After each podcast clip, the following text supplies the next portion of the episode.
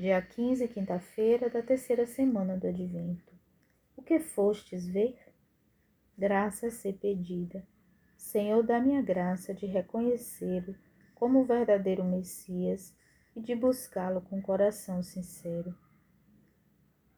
O povo de Israel estava à espera de um Messias que o libertasse da opressão do Império Romano. Esperava um rei glorioso e com plenos poderes sobre os reinos do mundo. Porém, a começar por João Batista, o precursor, que tinha como missão abrir caminhos para o Cristo, tudo se mostrou diferente. Jesus é o Messias despojado, livre e servidor. Ele rompe a lógica da espera vigente até então. Em João Batista, vemos o modelo de um homem livre, sem peso nem apegos.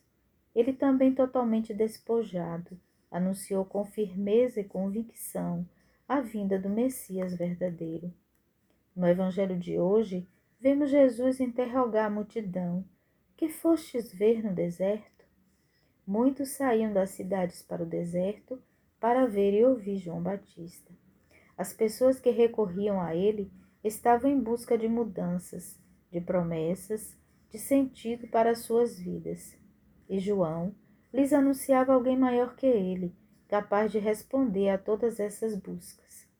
Na oração, abra-se com confiança ao Senhor, que quer se fazer próximo a você. Refletir para tirar proveito. Convém perguntar-se ainda: eu permaneço em rotinas e espaços cotidianos habituais fechados? Sou capaz de descobrir a presença do Senhor em meu cotidiano? Eu também estou precisando de alguma mudança, de alguma saída, para ver também o diferente, o novo, o agir subversivo de Deus?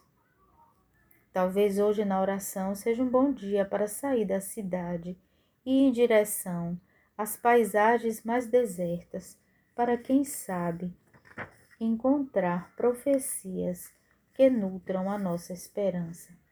O convite do Senhor para você hoje é deixar de lado as grandezas vazias e ir em direção às pequenez do cotidiano, que prepara e revela o caminho de Deus, um caminho de conversão e de vida nova.